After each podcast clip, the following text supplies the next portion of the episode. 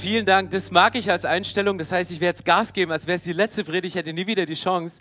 Ähm, heute geht es in dieser Themenreihe um drei Geschichten, weil ich konnte mich nicht fokussieren und ich konnte mir... Ähm, ich konnte mich nicht wirklich entscheiden, welche Geschichte ich nehme. Und deswegen lautet der Titel für die Predigt heute, so schärfst du deinen Blick für Wunder. Wir haben ja diese Themenreihe Wunder anhand von Elisa, der nach Jesus die meisten Wunder in der Bibel getan hat. Und diese Elisa, der hatte einen Blick für Wunder, der hat Wunder förmlich angezogen. Und ich möchte heute in drei Dinge hineingehen und unseren Blick für Wunder schärfen. Heute Morgen kam einer zu mir und sagte, ich habe noch Chili-Pulver für deine Augen. Ich so, hä, was willst du von mir? Sag ja, du willst ja deinen Blick für Wunder schärfen. Ich so, ah, okay, Witz verstanden. Er war jünger als ich, trotzdem macht er Dad-Jokes. Ähm, und um die letzte Predigt nicht mit menschlichen Worten einfach nur aufzublähen, möchte ich direkt in die Bibel hineingehen, weil die Bibel ist das von Gott inspirierte Wort durch den Heiligen Geist. Da spricht Jesus zu uns in unser Leben. Und ich gehe mal hinein in eine sehr, sehr legendäre Geschichte in 2. Könige 6, Vers 15 bis 17. Da steht, und als der Diener des Mannes Gottes, also der Diener von Elisa, früh aufstand und hinausging, siehe, da umringte ein Herr die Stadt und Pferde und Kriegswagen. Und sein Diener sagte zu ihm, ach mein Herr, was sollen wir tun? Er aber sagte, fürchte dich nicht, denn zahlreicher sind die, die bei uns sind, als die, die bei ihnen sind. Und Elisa betete und sagte, Herr, öffne seine Augen, dass er sieht. Da öffnete der Herr die Augen seines Dieners und er sah. Und siehe, der Berg war voll von feurigen Pferden und Kriegswagen um Elisa herum. Hey, was für ein Hammertext. Wir haben hier die Geschichte von Elisa, der älter geworden ist. Elisa hat jetzt einen Diener, er hatte einen Nachfolger. Das, was er erlebt hat von seinem Mentor, ist genauso bei ihm passiert. Und sie sind in dieser Situation, dass ihnen Krieg bevorsteht, dass sie Kräfte haben, die gegen sie arbeiten. Und sie haben richtig, richtig, richtig die Hosen voll, weil sie sagen, sie wachen auf und die sehen diese Übermacht von Leuten, die da kommen. Und ich habe das in drei Punkte runtergebrochen. Der erste Punkt ist, das ist die Realität. Der Diener wacht morgens auf, er sieht diese Kriegsheere, er sieht die Gegner, er sieht den Krieg, er sieht den Kontostand, er sieht den Beziehungsstatus. Das ist die Realität. Das ist dein momentaner Zustand, das ist die Realität. Es gibt Dinge, die gegen dich arbeiten, es gibt Dinge, die sich gegen dich wenden, Dinge, gegen die du kämpfst, wo du keine, wo du denkst, ich bin unterlegen. Der zweite Punkt ist Resignation. Was hier in diesem Text passiert ist, sagte, ach mein Herr, was sollen wir tun? Er sieht die Realität, er sieht den Befund vom Arzt, er sieht die Sachen, die liegen wie schwarz auf weiß vor ihm und er sagte, hey krass, was, was sollen wir tun? Das ist pure Resignation. Was können wir machen? Wir haben keine Chance. Meine Kraft ist viel zu klein. Wir können gegen sie nicht ankämpfen. Und dann kommt der dritte Punkt, ein Refocus, dass Elisa sagt, okay, jetzt brauchen wir eine andere Sicht. Wir brauchen eine neue Sichtweise. Ich bete und Elisa betet für seinen Diener, legt ihm die Hand auf und sagt, Herr, öffne du ihm die Augen, damit er sieht. Und dann öffnet Gott ihm die Augen und er sieht nicht nur die sichtbare Welt, die offensichtlich sich gegen ihn richtet, sondern er sieht die unsichtbare Welt, die viel stärker ist. Und er sagt, die, die auf unserer Seite sind, die sind viel zahlreicher. Und die sind auf, einer ganz anderen, auf einem ganz anderen Level, die leben in einer ganz anderen Dimension. Das sind keine menschlichen Kriegsheere, nicht menschliche Widerstände, sondern das sind göttliche, feurige Wagen, feurige Krieger, die auf uns und für uns kämpfen. Und es sind viel, viel mehr. Und das verändert die Situation. Ich möchte das an einem Bild deutlich machen, um deine Welt, die Realität, in einen Refocus mit einer Spiritualität, in eine geistliche Sicht zu bekommen. Der Punkt war der, Elia, das war ein großer Mann Gottes und der hat irgendwann im Laufe seines Lebens die Fackel an Elisa weitergegeben.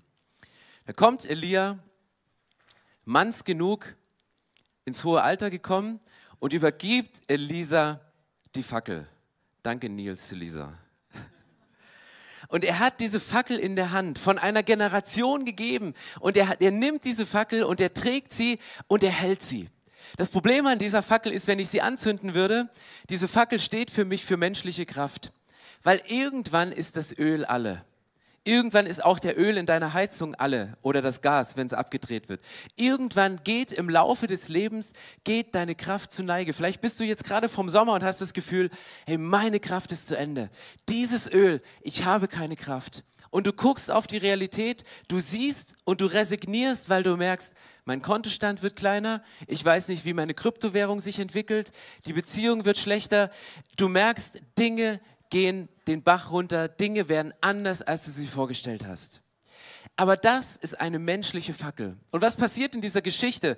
Elisa hat diese Fackel von Elia bekommen und er hat diese Fackel weiterentwickelt im Laufe seines Lebens, weil er ganz eng mit Gott unterwegs war, weil er mit Gott kooperiert hat, weil er das, was er bei Gott gesehen hat, umgesetzt hat, weil er das, was er bei Gott gehört hat, ausgesprochen hat vor den Menschen. Das heißt, er hat diese Fackel weiterentwickelt von einer menschlichen Fackel zu einer göttlichen Fackel. Und es war nicht mehr die menschliche Fackel, sondern er hat eine Fackel bekommen, die so viel krasser ist, die so viel anders ist. Warum? Weil das, was Gott dir gibt, ist nichts Menschliches, sondern das, was Gott dir gibt, wir reden immer, dass Jesus das Licht der Welt ist. Dass Jesus in unser Leben eine neue Sichtweise bekommt und genau das passiert. Weil was passiert, wenn du eine Fackel von Gott bekommst?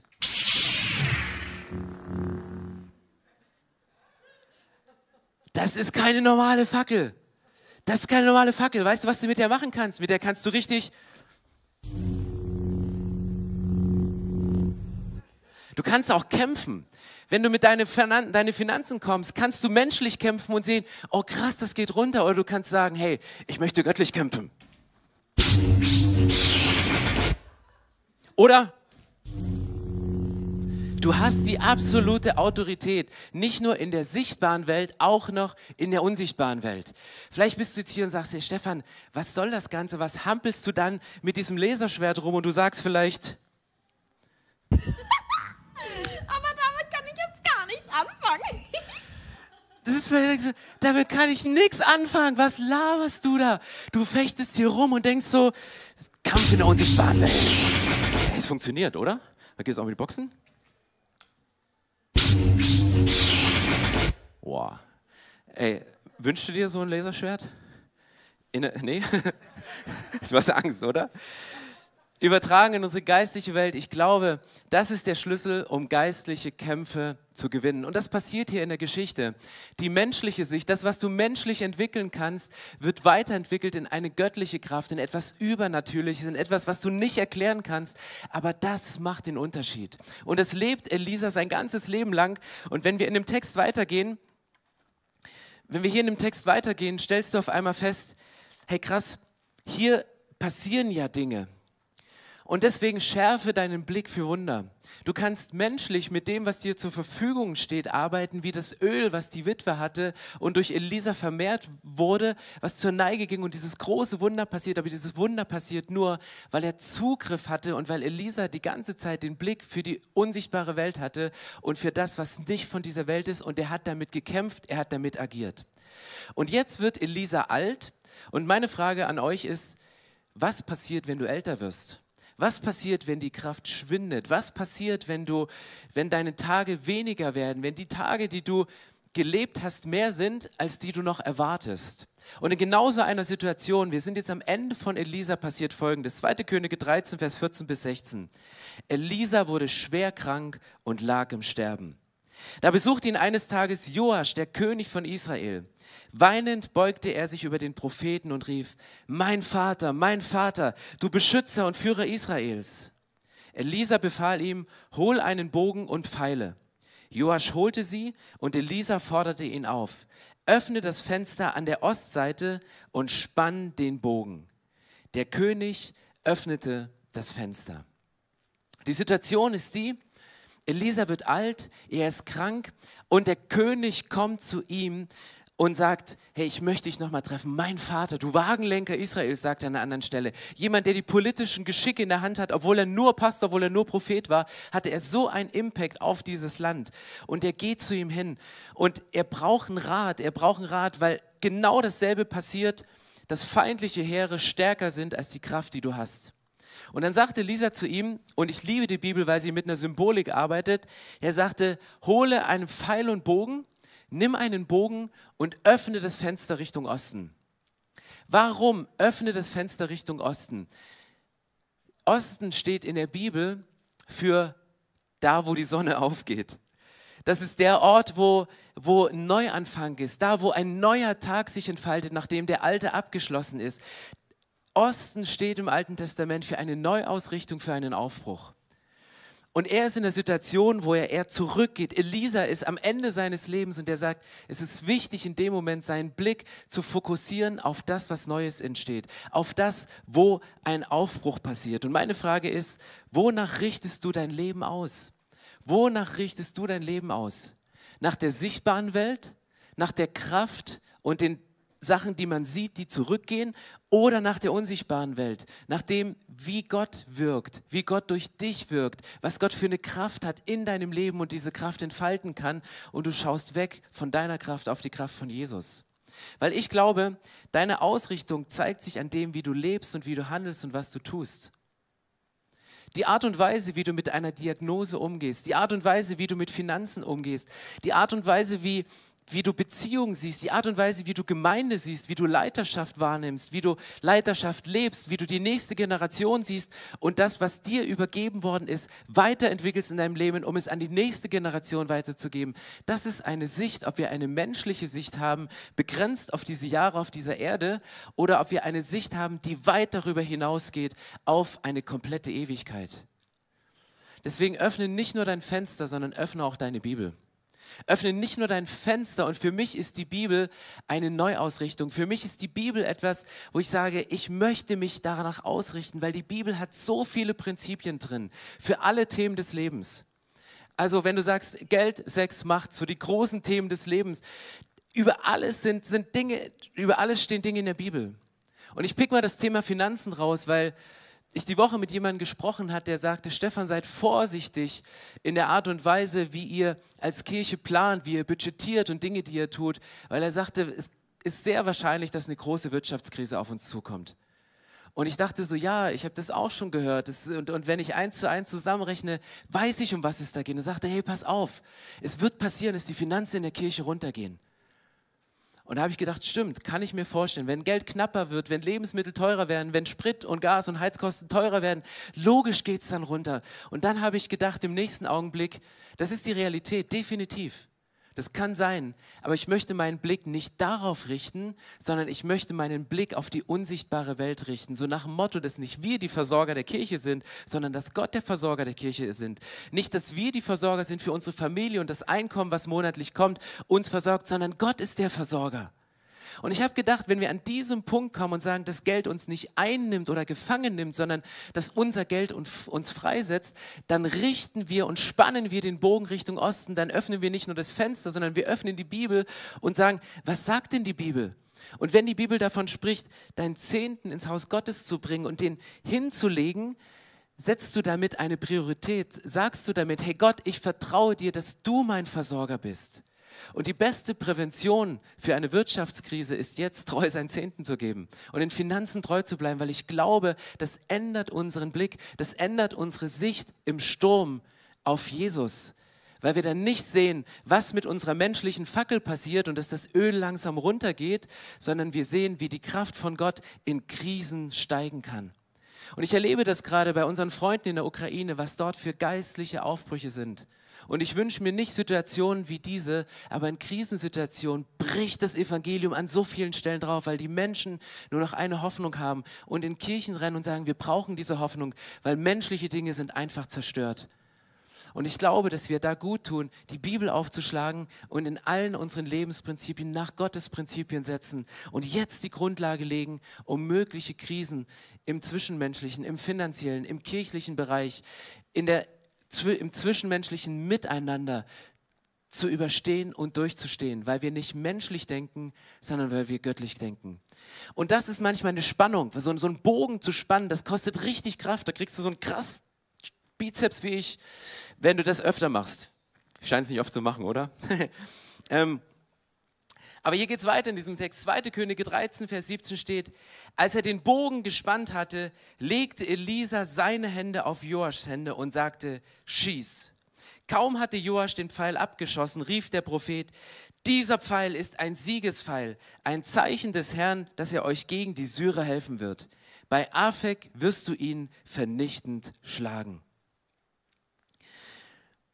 Wenn du dein dein Leben auf Werte ausrichtest, wenn du hier wie in dieser Geschichte dir von einem Propheten einen Fokus geben lässt, Richtung Osten, Richtung Neuanfang, Richtung dem, was Gott neu in deinem Leben macht, nicht in dem, was menschlich passiert ist, dann wirst du einen Pfeil abschießen, der aus der Spannung herauskommt, die du erlebt hast in deinem Leben.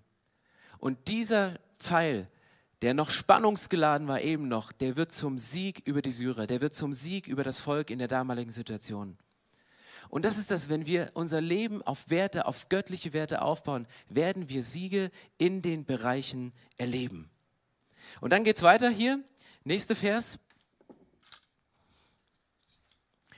Dann befahl der König, nimm nun die anderen Pfeile in die Hand. Joasch nahm sie und Elisa sagte, schlag damit auf den Boden. Dreimal schlug Joasch auf den Boden, dann hörte er auf.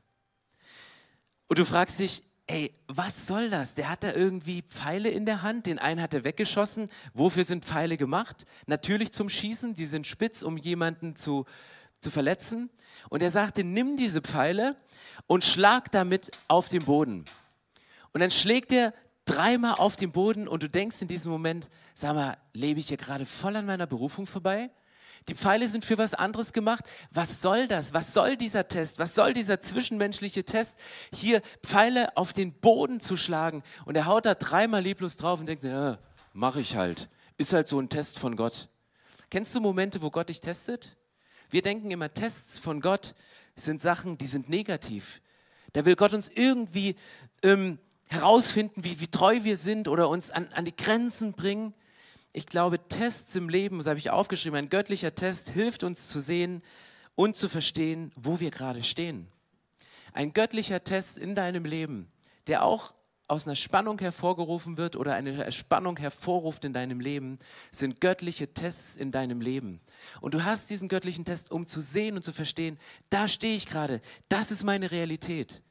Deswegen nimm Tests von Gott in deinem Leben an und schärfe deinen Blick für Wunder durch diese Tests, weil durch diese Tests passieren die Wunder in der nächsten Season deines Lebens. Warum?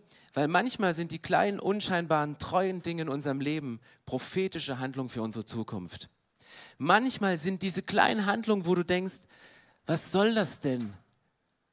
Ist ein bisschen albern, diese kleinen, treuen Sachen, die du regelmäßig machst, wo du nur gehorsam bist, wo du das machst, wo du einem Prinzip folgst, was dir die geöffnete Bibel sagt, sind die Tests, sind die kleinen prophetischen Hinweise für größere Dinge in deinem Leben. Und das passiert hier in dieser Geschichte. 2. Könige 13, Vers 19, da steht, da wurde der Prophet zornig. Fünf oder sechsmal hättest du schlagen sollen, tadelt er ihn. Dann hättest du die Syrer endgültig vernichtet. Jetzt aber wirst du sie nur dreimal besiegen. Und du denkst so, hättest du ja mal vorher sagen können? Wenn ich das gewusst hätte, hätte ich zwölfmal auf den Boden gehauen. Aber du weißt es nicht vorher. Und deswegen sind diese kleinen Tests so wichtig, ist Treue im Kleinen wichtig. Und wenn ich was von Elisa lernen kann, ist es, im Kleinen treu zu sein, damit Gott große Wunder macht. Groß zu träumen, groß zu glauben, aber kleine Schritte zu gehen.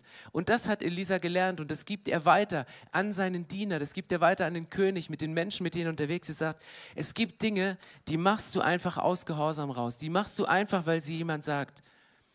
Und deswegen schärfe deinen Blick für Wunder bedeutet, Schau, dass hinter jeder Sache ein prophetisches Moment für die Zukunft liegen kann. Etwas, was Gott gebrauchen möchte, um das nächste große Wunder in deinem Leben zu starten. Etwas, wo Gott sagt, ich habe es in dich hineingelegt und weil du es treu gemacht hast, setze ich dich dahin. Und so manche kleine unscheinbare Handlung ist ein prophetisches Moment für die Zukunft. Und manchmal habe ich das Gefühl, dass wir an diesem Punkt ähm, unserem Wasserhahn mehr vertrauen als Gott. Jetzt denkst du, wie kommst du jetzt da drauf? Ich glaube, dass wir manchmal unserem Wasserhahn mehr Vertrauen schenken als Gott und Gottes Verheißung, als dem, was Gott gesagt hat. Warum sage ich das? Wenn du zu Hause wohnst und wenn du in einem Altbau wohnst, ist das noch offensichtlicher. Du drehst das warme Wasser auf und was passiert, wenn du den Warmwasserhahn aufdrehst? Da kommt erstmal kaltes Wasser, oder? Und je nachdem, wo du wohnst, in welchem Stockwerk und wie, wie, wie alt dein Haus ist, dann, dann läuft es lange Zeit kalt und es wird wärmer und wärmer, es wird lauwarm, bis dann das Wasser rauskommt, wo du dir die Finger verbrühst. Und in der Bibel sind wir manchmal so, wenn es um unsere Beziehung, um unsere Finanzen geht und wir Verheißungen in der Bibel lesen, dann denken wir so, ich probiere das mal aus mit dem Zehnten, ich probiere das mal aus, nach Gottes Prinzipien für die Ehe und außerhalb und innerhalb der Ehe zu leben. Ich probiere das mal aus, um mich zurückzunehmen und demütig zu sein wie Elisa. Und dann drehen wir den Wasserhahn auf für einen Monat oder für zwei Wochen oder für zwei Stunden und dann denken wir, oh, passiert ja nichts, ist ja immer noch kalt. Das ist der Moment, wo du aushalten musst und wo wir Tests aushalten dürfen und aushalten müssen und das Wasser ein Stück laufen lassen. Und ich wünsche mir, dass wir als Kirche Gott mehr vertrauen als unseren Wasserhähnen, die wir zu Hause haben. Lass es laufen, lass es fließen und halte die Zeit aus. Und dann geht es weiter hier in diesem Text. 2. Könige 13, Vers 20. Bald darauf starb Elisa und wurde begraben. Und jetzt denkst du, okay, das ist jetzt Ende der Geschichte. Ist ja logisch, der ist alt, der ist krank, irgendwann stirbt er und damit ist er vergessen. Damit ist seine Wirkungszeit zu Ende und du denkst, ja schön, Elisa, das war's jetzt. Aber das Coole ist, an dieser Stelle bleibt es nicht stehen. Und deswegen liebe ich diese Geschichte von Elisa so. 2. Könige 13, ein Vers später, folgende Story. Und jetzt haltet euch fest, weil das ist für mich Wunder 2.0.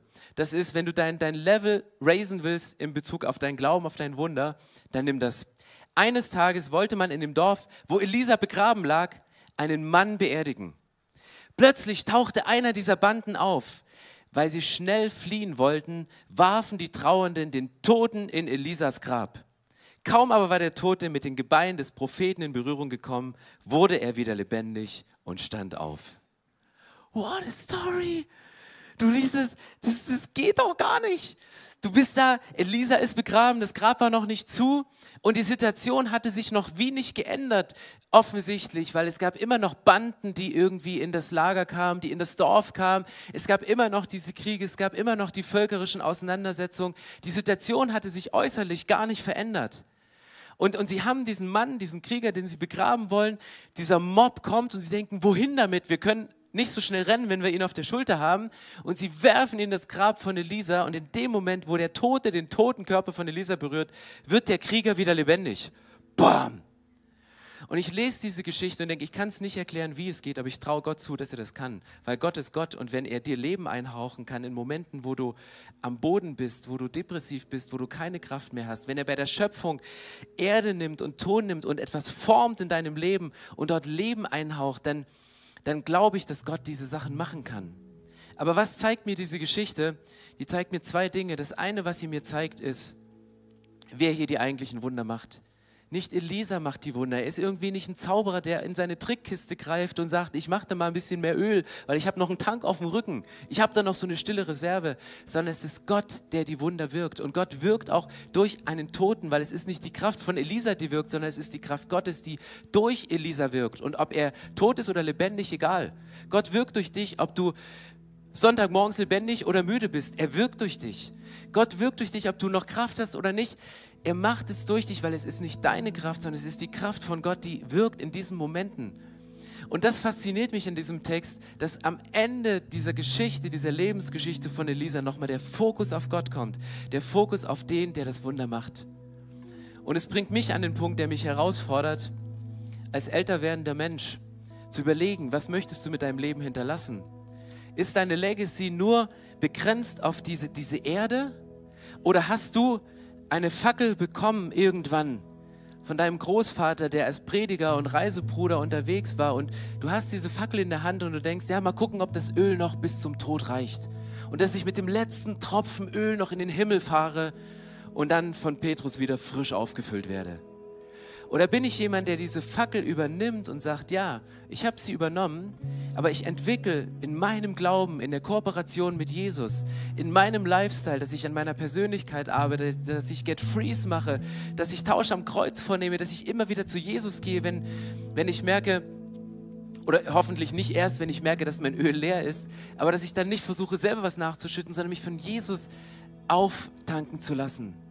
An den Punkt zu kommen im Leben zu sagen, hey, ich nehme diese Fackel weg und ich entwickle es weiter und ich werde diese Momente nutzen, indem ich Dinge proklamiere. Und sage, ich arbeite mit einer unsichtbaren Kraft, weil Jesus sagt, ich bin das Licht der Welt. Und ich bin als Licht der Welt, bin ich in diese Erde gekommen. Und so ein Laserschwert, das ist ein ganz feiner Strahl, aber der hat so eine Kraft, die ist nicht zu vergleichen mit deiner menschlichen Kraft. Die ist nicht zu vergleichen mit einer Energie, die irgendwann aufhört. Das ist eine Energie, die stärker wird. Eine Energie, die zum Ende hin mehr Sounds entwickelt. War ich das? Als sie hat. Ich weiß nicht mehr. Okay. Nein. Okay. Und ich glaube, die Hauptqualifikation, und damit möchte ich enden, die du brauchst, um deinen Blick für Wunder zu schärfen, ist, schau weg von dir und schau hin auf Gott. Schau weg von dir und deiner Kraft und schau hin auf Gott, was er in dir, was er durch dich bewirken kann.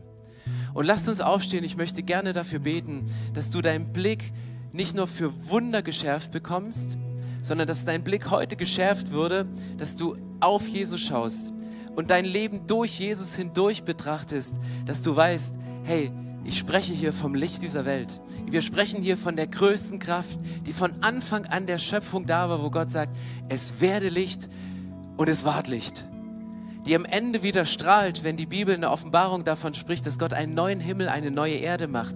Dazwischen drin ist so eine Phase der Zeit, die linear ist, wo Gott sagt, jetzt gehe ich rein in diese Zeit, ich heb dich raus und ich nehme dich wieder zurück in meine Zeit.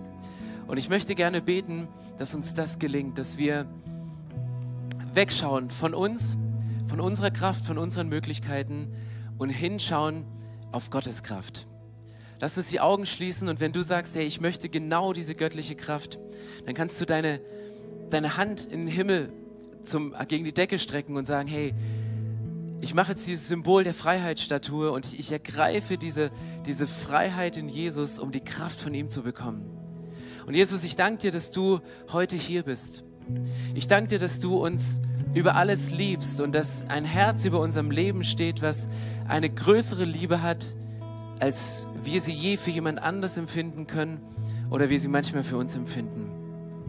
Jesus, wir merken, dass an diesem Symbol der Weggabelung, dass manchmal Kraft wegfließt, dass manchmal Kraft verloren geht, dass manchmal Kraft in eine Richtung geht, wo wir Jahre oder Monate unseres Lebens in etwas investiert haben und merken, hey, das war die falsche Richtung.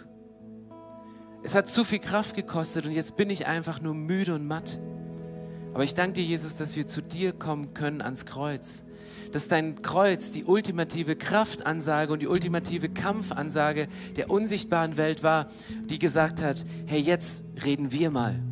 Jetzt zücken wir mal nicht nur menschliche Waffen, die dir die Kraft rauben, die dir zeigen, dass du endlich bist, dass du begrenzt bist, sondern wir deklarieren damit die göttliche Kraft.